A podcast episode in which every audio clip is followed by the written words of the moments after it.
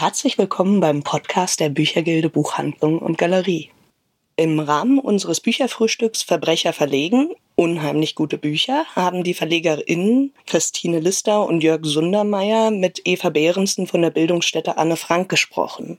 Zusammen mit Saba Nocima und Meron Mendel hat sie die Anthologie Triggerwarnung Identitätspolitik zwischen Abwehr, Abschottung und Allianzen herausgegeben. Dieses spannende Interview wollten wir euch nicht vorenthalten. Jetzt aber endlich zu unserem brandneuen Sachbuch, muss man auch sagen. Und wir sind ganz froh, weil wir machen immer mit verschiedenen, oder nicht immer, aber wir machen mit Institutionen, mit dem Literaturforum im Brechthaus oder mit der Deutschen Kinemathek, äh, machen wir Reihen zusammen und wir haben jetzt das große Glück und das große Vergnügen, auch eine Reihe eröffnen zu dürfen mit der Bildungsstätte Anne Frank, hier aus Frankfurt. Und ähm, dort ist das Buch Triggerwarnung erschienen. Es geht um die Identitätspolitik. Es wurde, das kann ich ja einfach mal sagen, heute Morgen bei Spiegel Online sowas von gelobt, was uns besonders freut, weil das Buch ist wirklich noch warm. Es kommt noch frisch aus dem Ofen. Es ist noch keine zehn Tage alt. Ofen? Sonst warm geht doch nicht. Ich kann doch nicht sagen, frisch aus dem Druck. Das glaubt mir doch keiner, dass es da noch warm ist. Okay. Ähm, Genau, und jetzt frage ich dich natürlich, um im Bild zu bleiben, mm. was für ein Buch haben wir da denn eigentlich gebacken? ich habe heute Morgen über das Format nachgedacht, Bücherfrühstücken, was ich total sehr, sehr, sehr schön finde. Und ähm, dann dachte ich, mh, hm, was, wie schmeckt wohl unser Buch? Musste an Pflaume denken, weil das ja auch so eine schöne Farbe hat. Dann haben wir einen Pflaumen-Crumble gebacken, denke ich. Sehr schön. Ja. Ähm, Eva ist Mitarbeiterin in der Bildungsstätte. Ihr seid natürlich, also es ist ganz klar, ein Fokus eurer Arbeit geht ja um ich sage jetzt einfach mal, im Erbe Anne Franks, im Sinne Anne Franks, Bildungspolitik zu machen, Jugendarbeit, natürlich mhm. gegen Antisemitismus, aber ihr geht ja viel weiter darüber hinaus und wirkt auch in die Erwachsenenbildung beziehungsweise überhaupt in, in erwachsene politische, also erwachsene politische Diskussionen klingt so komisch. Die meisten politischen Diskussionen sind alles andere als erwachsen. Aber in eben politischen Diskussionen und über Erwachsenen hinein. Und diese Buchreihe jetzt gerade soll ja auch dahin nochmal wirken. Mhm. Gleichzeitig war ganz klar, dass äh, Sabanur Schema, Meron Mendel und du, ihr habt wirklich hier ein Anliegen. Kannst du das Anliegen mhm. mal schildern? Weil es war selten, dass man so Sachbuchautoren mhm. Autoren hat, die so drängen auch und mhm. sagen, es muss. Mhm. Also ich glaube, grundsätzlich ist unser Anliegen ähm, die sehr, sehr, sperrigen Themen, mit denen wir zu tun haben in unserer tagtäglichen Bildungs- und Beratungsarbeit. Also es gibt auch zwei hessische Beratungsstellen für Betroffene rechter Gewalt, bei, äh, einmal für Betroffene rechter Gewalt und für Opfer von Diskriminierung bei uns im Haus. Und wir machen halt die politische Bildungsarbeit für äh, junge, also Jugendliche und Erwachsene mit einer Anne-Frank-Ausstellung, mit Sonderausstellungen und so weiter. Und haben noch ein breites äh, öffentliches Vermittlungsprogramm sozusagen. Grundsätzlich geht es bei uns darum, diese sperrigen Themen Antisemitismus, Rassismus, Diskriminierung irgendwie so locker wie möglich irgendwie an Mann und Frau und Kinder zu bringen. Und ähm, genau, und mit Triggerwarnung haben wir das Anliegen verfolgt, weil wir so merken in unseren Zusammenhängen, Arbeitszusammenhängen, auch im Team teilweise, in aktivistischen Zusammenhängen von Leuten, die sich halt gegen Rassismus und so weiter engagieren, aber auch in akademischen äh, Kreisen, die äh, sich also aus einer äh, forschenden Perspektive damit auseinandersetzen, dass es ähm, im Zuge dieser, wir nennen es Identitätspolitik, ähm, schwierige Themen gibt, die umschifft werden, die nicht mehr äh, angesprochen werden können, womit man sich nur noch schwer äh, auseinandersetzen kann oder halt gleich sofort, also hysterisch ist ein schwieriges Begriff, das ist ein sexistischer Begriff, ich möchte ihn eigentlich nicht verwenden, ich sage jetzt trotzdem. genau, also mit so einer gewissen Hysterie und ähm, Verkrampftheit ähm, ähm, Debatten verfolgt werden, ähm, die wir für sehr, sehr schädlich halten. Und ähm, das Anliegen war nicht, die Identitätspolitik ähm, zu entsorgen. Das machen schon irgendwie Leute von rechts, von äh, links und aus der Mitte, sondern äh, gewisser, gewissermaßen eine solidarische Kritik äh, an diesen Exzessen, nennen wir es, der sogenannten Identitätspolitik zu üben. Dann äh, ähm, vielleicht, ich, ich weiß nicht, kann man hier einfach so den Begriff, der ja auch ein schwieriger mm. Begriff ist, nochmal Identitätspolitik, ja. weil der auch sehr, sagen wir mal, äh, von zum Beispiel rechten oder marxistischen Linken ganz mm. anders benutzt wird als aus der Szene, die dann damit gebrandmarkt werden soll. Mm. Ähm, kannst du vielleicht ganz kurz erläutern, was Identitätspolitik ist? Vielleicht auch an zwei, mhm. drei der bekannten Beispiele. Mhm. Also der Begriff ist total umstritten. Wir verwenden ihn auch eigentlich nur aus pragmatischen Gründen, weil man dieses ganze breite Set von dem, was man unter Identitätspolitik versteht und verhandelt, ja irgendwie auf den Begriff bringen muss, ohne halt irgendwie gleich 30 Sätze zu schreiben. Äh, Identitätspolitik verstehen wir als Set von politischen Maßnahmen und äh, Praxen, um Belange von Minderheiten oder Menschen, Personengruppen, die halt historisch oder auch aktuell ausgegrenzt und diskriminiert wurden, sichtbar und hörbar zu machen. Also das können politische Maßnahmen sein, wie sowas wie Quotenregelungen oder Affirmative Action. Das gibt es ja Programme in den USA, um ähm, schwarze Menschen und People of Color in den diskriminierten, segregierten Arbeitsmarkt zu bringen. Aber es geht auch um ganz viel alltagspraxliche Fragen, wie wie sprechen wir, wie gehen wir miteinander um, äh, welche Worte verwenden wir. Ähm, also klassische Beispiele sind ja, das kennen Sie sicherlich auch, der Streit ums, um den Endkönig im äh, Kinderbuch Klassiker Pippi Langstrumpf. Ähm, genau, also das halt bestimmte Begriffe inzwischen, auch weil ähm, diese besagten Personengruppen, also Frauen, Schwarze, Jüdinnen und Juden, die LGBTIQ-Community und so weiter, inzwischen mehr, ähm, also ihre Belange mehr in, den, in, in der Öffentlichkeit ähm, platzieren können und sagen können, darauf verweisen können, hier, das ist übrigens verletzend, wenn man das N-Wort nennt. Äh, bitte streicht es zum Beispiel aus dem Kinderbuch. Genau, also dass das stattfindet einerseits und andererseits, also haben Sie vielleicht auch alle die Debatten dann zum Beispiel im Feuilleton verfolgt, dass es dann gleich irgendwie die Meinungs- und Kunstfreiheit in Frage gestellt wird und es große Aufschreie gibt äh, und Zensur gerufen wird. Genau, das sind so die, ähm, das ist so ein bisschen das Kampffeld, in dem wir uns bewegen. Und ich würde sagen, es ist ja, es ist ein Kampffeld. Also ähm, diese Woche ist interessanterweise passenderweise eine Einsbach-Umfrage im Auftrag der FAZ rausgekommen zu politischer Korrektheit. Also man könnte auch, also ein Strang der Identitätspolitik ist auch das, was das ist auch ein rechter Kampfbegriff eigentlich, ähm, unter politischer Korrektheit verhandelt wird.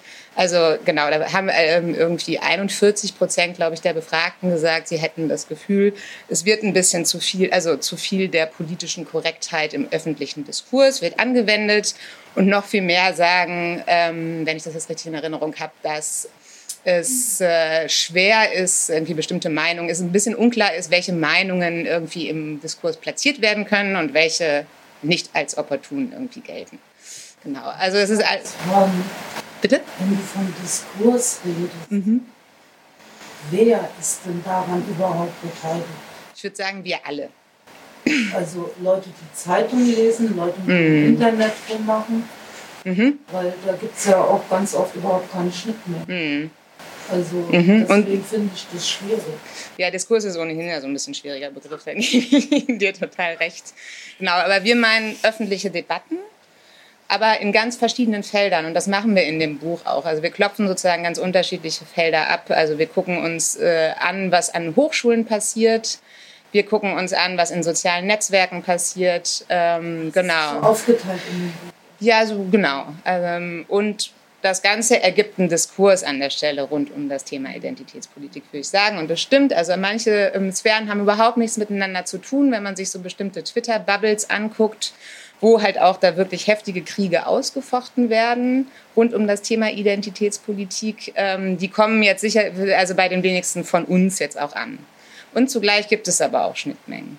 Also ähm, in, in den Feuilletons, also von SZ, FAZ und so weiter, ist ja das Thema, also spätestens seit der Wahl von Trump, ja auch sehr, sehr, sehr en vogue. Also ähm, da gibt es ja seit, äh, es wurde ja irgendwie mit, mit Trump sozusagen nach dem Schuldigen für den Aufstieg des Rechtspopulismus gesucht und ähm, viele sehen ihn halt ähm, begründet in äh, Identitätspolitik.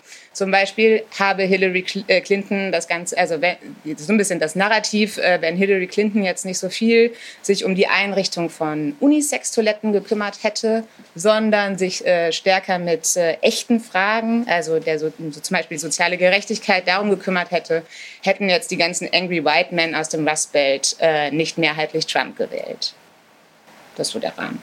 Genau, deswegen würde ich sagen, du wolltest ja ein, zwei, drei Texte genauer vorstellen aus, aus dem Buch, damit man sich mhm. besser vorstellen kann. Ja. Was wir da versammelt genau. haben. Also ich ähm, stelle, genau, es ist ja immer alles so ein bisschen abstrakt. Ich ähm, stelle gerne mal ähm, Text vor, den, also den ich geschrieben habe. Das ist immer am leichtesten. genau, also ich beschäftige mich mit ähm, der MeToo-Debatte ähm, und dem, also ich nenne das Bilderbuch äh, Feminismus von MeToo, ähm, weil einerseits ähm, im Rahmen von MeToo sozusagen alle möglichen ähm, Fälle von sexuell, äh, sexualisierter Gewalt äh, zur Sprache gekommen sind, also das gesamte, die gesamte Bandbreite, wenn man so will, vom sexistischen Witz bis zur äh, langjährigen Missbrauch und Vergewaltigung so haben wir halt sozusagen im Rahmen dieser Debatte präsentiert bekommen, woraus halt sozusagen sexualisierte oder sexistische Kultur besteht. Ähm, einerseits ist das toll, und andererseits ist es aber auch schwierig. Also es haben auch viele Feministinnen gesagt, ähm, dass zum Beispiel dieser Gewaltbegriff sehr, sehr schwammig wird. Alle werden plötzlich Opfer. Ähm, also ich bin genauso Opfer sozusagen von äh, einem äh, Blick ins tiefen Blick ins Dekolleté, wie wenn ich halt ähm, Opfer von Vergewaltigung bin. Und so ein bisschen diese Verschwimmung dieser Grenzen ähm, bietet wiederum offene Flanken für rechtspopulistische Häme und Hetze in dem Zusammenhang, wo dann zum Beispiel die Frauenbewegung mit dem Stalinismus verglichen wurde, also auch in so äh, sehr populären Kolumnen äh, in Zeit Online, Spiegel Online und so weiter. Ähm, und genau, und mit genau solchen Dilemmata beschäftigt sich ähm, das Buch. Genau, das ist ein Beispiel. Und ähm, Triggerwarnung ist ja der Titel. Äh, und der bringt vielleicht das auch noch mal ganz gut auf den Punkt, was wir meinen. Wir meinen ja nicht, wir wollen die Identitätspolitik ähm, abschaffen. Das ist alles. Viele Sachen sind richtig und wichtig.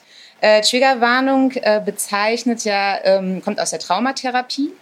Ähm, und sah, äh, also bezeichnet einfach den Prozess, dass ähm, Menschen, die eine traumatische ähm, Situation erlebt haben, von bestimmten Sachen, also vielleicht einem Begriff oder äh, einer Stimmung oder einem Sound äh, getriggert werden können. Also und dann ähm, leben, leben, erleben sie sozusagen das Trauma noch ein zweites Mal. Ähm, genau, und das ist ähm, zum Beispiel jetzt mit äh, Blick auf äh, das Thema sexualisierte Gewalt, kann schon allein ein journalistischer Text über Vergewaltigung ähm, oder ein, äh, wenn ich das in einem Juraseminar behandle, äh, kann bei mir einen Trigger auslösen und äh, ich als, äh, also oder da Person mit irgendwie einer ähm, Vergewaltigungserfahrung äh, wird halt getriggert und erlebt dieses Trauma nochmal. Und das ist im Prinzip nur ein Verweis darauf, dass man, ähm, äh, äh, genau, also dass das stattfindet. Und es ist aber inzwischen so ein bisschen politisiert ähm, dass ähm, halt in allen möglichen Bereichen versucht wird, also mit einer Triggerwarnung ähm, vor, zum Beispiel äh, in, in, in, den sozialen Netzwerken sieht man das ganz häufig. Wenn halt über ähm, schwierige Themen gesprochen wird, dann äh, heißt es da vorher Triggerwarnung, sexuelle äh, Gewalt zum Beispiel. Dann kann man sich überlegen, ähm, möchte ich jetzt diesen Tweet mir angucken oder ich bin auf jeden Fall gewarnt, wenn ich ähm, genau, möglicherweise betroffen bin. Es gibt es, ähm, und das finden wir problematisch, es gibt aber solche Beispiele auch, ähm, dass zum Beispiel an Hochschulen ähm, äh, Triggerwarnungen nicht nur ausgesprochen werden, sondern mit dem Verweis auf verle möglicherweise verletzende Inhalte ähm, dafür plädiert wird, dass man ähm, zum Beispiel sich in Juraseminaren nicht mehr mit Gesetzestexten zu, also beschäftigt, die sich äh, irgendwie rund um das Thema sexualisierte Gewalt, weil sie halt verletzen können. Und das ist sozusagen der Punkt, wo wir sagen, nein, das kann ja nicht sein. Also wir müssen uns ja schon noch auseinandersetzen. Wir müssen ja noch Kritik üben. Es gab ein Beispiel ähm, auf einer Antisemitismuskonferenz, die wir abgehalten haben. Da gab es im Anschluss Beschwerden, weil der Referent Adolf Hitler aus Adolf Hitlers Mein Kampf im Original zitiert hat. Und äh, genau, also weil halt auch das verletzende Vokabular dann entsprechend verwendet wurde und so weiter. Und wir sagen, ja, wir verstehen das Anliegen mit den Triggerwarnungen auf äh, diese Effekte hinzuweisen, aber es kann nicht sein, dass wir uns nicht mehr mit Gesellschaft auseinandersetzen. Und äh, die Idee sozusagen, ähm, äh, diese Idee des Schutzraums oder des Safe Spaces auf alle möglichen Bereiche anzuwenden, die halten wir für falsch und die wird auch nicht, das wird auch nicht klappen. Gesellschaft tut weh und äh, ist eine Zumutung, aber ähm, so ist es halt. Was aber nicht bedeutet wiederum, dass es ähm, eine Einladung ist, dass man sich weiter halt irgendwie sexistisch, äh, antisemitisch, rassistisch äußert. Also ähm, wir sagen nur, ähm, gerade weil es halt irgendwie so in bestimmten Zusammenhängen so Effekte gibt, dass dann sofort irgendwie die Leute, die so ein bisschen problematisch sind, des Raumes verwiesen werden und das gleich einen Ausschluss gibt. Oder das ist ja diese auf die Parole sozusagen, man wird ja wohl noch sagen dürfen, das bringt ja schon auch auf den Punkt, dass viele Leute, also siehe diese Allensbach-Umfrage, ähm, den Eindruck haben, sie könnten nicht mehr alles, im, äh, nicht mehr alles sagen. Genau, und wir nehmen das ganze Thema aber nicht so ernst oder versuchen es nicht ganz so ernst zu nehmen, sondern versuchen das Ganze mit so einer gewissen Lockerheit genau an die Leute zu bringen und äh, plädieren auch dafür, dass wir ein bisschen lockerer werden, im, irgendwie miteinander sprechen darüber. Und ähm, ich kann ja vielleicht mal eine kleine Passage aus der Einleitung vorlesen. Zweifellos haben alle, die sich auf unterschiedliche Weise für soziale Gerechtigkeit engagieren, einen mehr oder weniger ausgeprägten Bedarf nach Schutzräumen, in die wir uns zurückziehen können, um uns von einem feindlichen Außen und unseren sexistischen, rassistischen, antisemitischen, homosexuellen und transfeindlichen, ableistischen und fettphobischen Mitmenschen zu erholen. Auch der Social Justice Warrior, wie ihn die amerikanische Rechte in ihrer grenzenlosen Verachtung gerne nennt, braucht mal ein Päuschen in seinem Safe Space.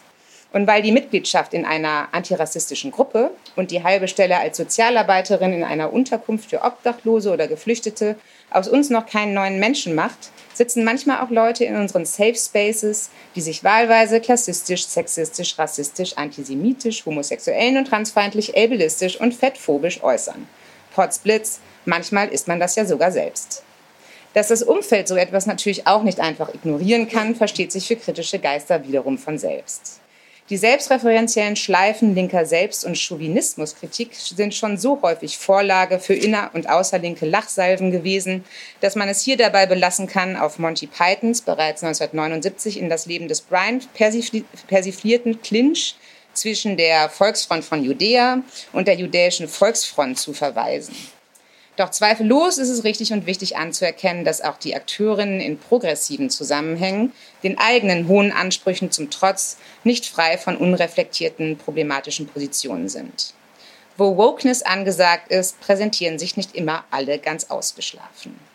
Genau, also das ist so ein bisschen die, der, die Tonalität, mit der wir da irgendwie versuchen, eine sehr, sehr verkrampfte Debatte ein bisschen aufzulockern was sie sehr gut schafft. Ja, man muss vielleicht auch noch sagen, ähm, das wird ja heute auch in dem Artikel nochmal oder in der Rezension auch nochmal betont. Dazu vielleicht auch nochmal eine Frage, letzte Frage. Ihr schafft es ja tatsächlich, Leute in diesem Band zu vereinen, die teilweise schon nicht mehr miteinander reden. Mhm.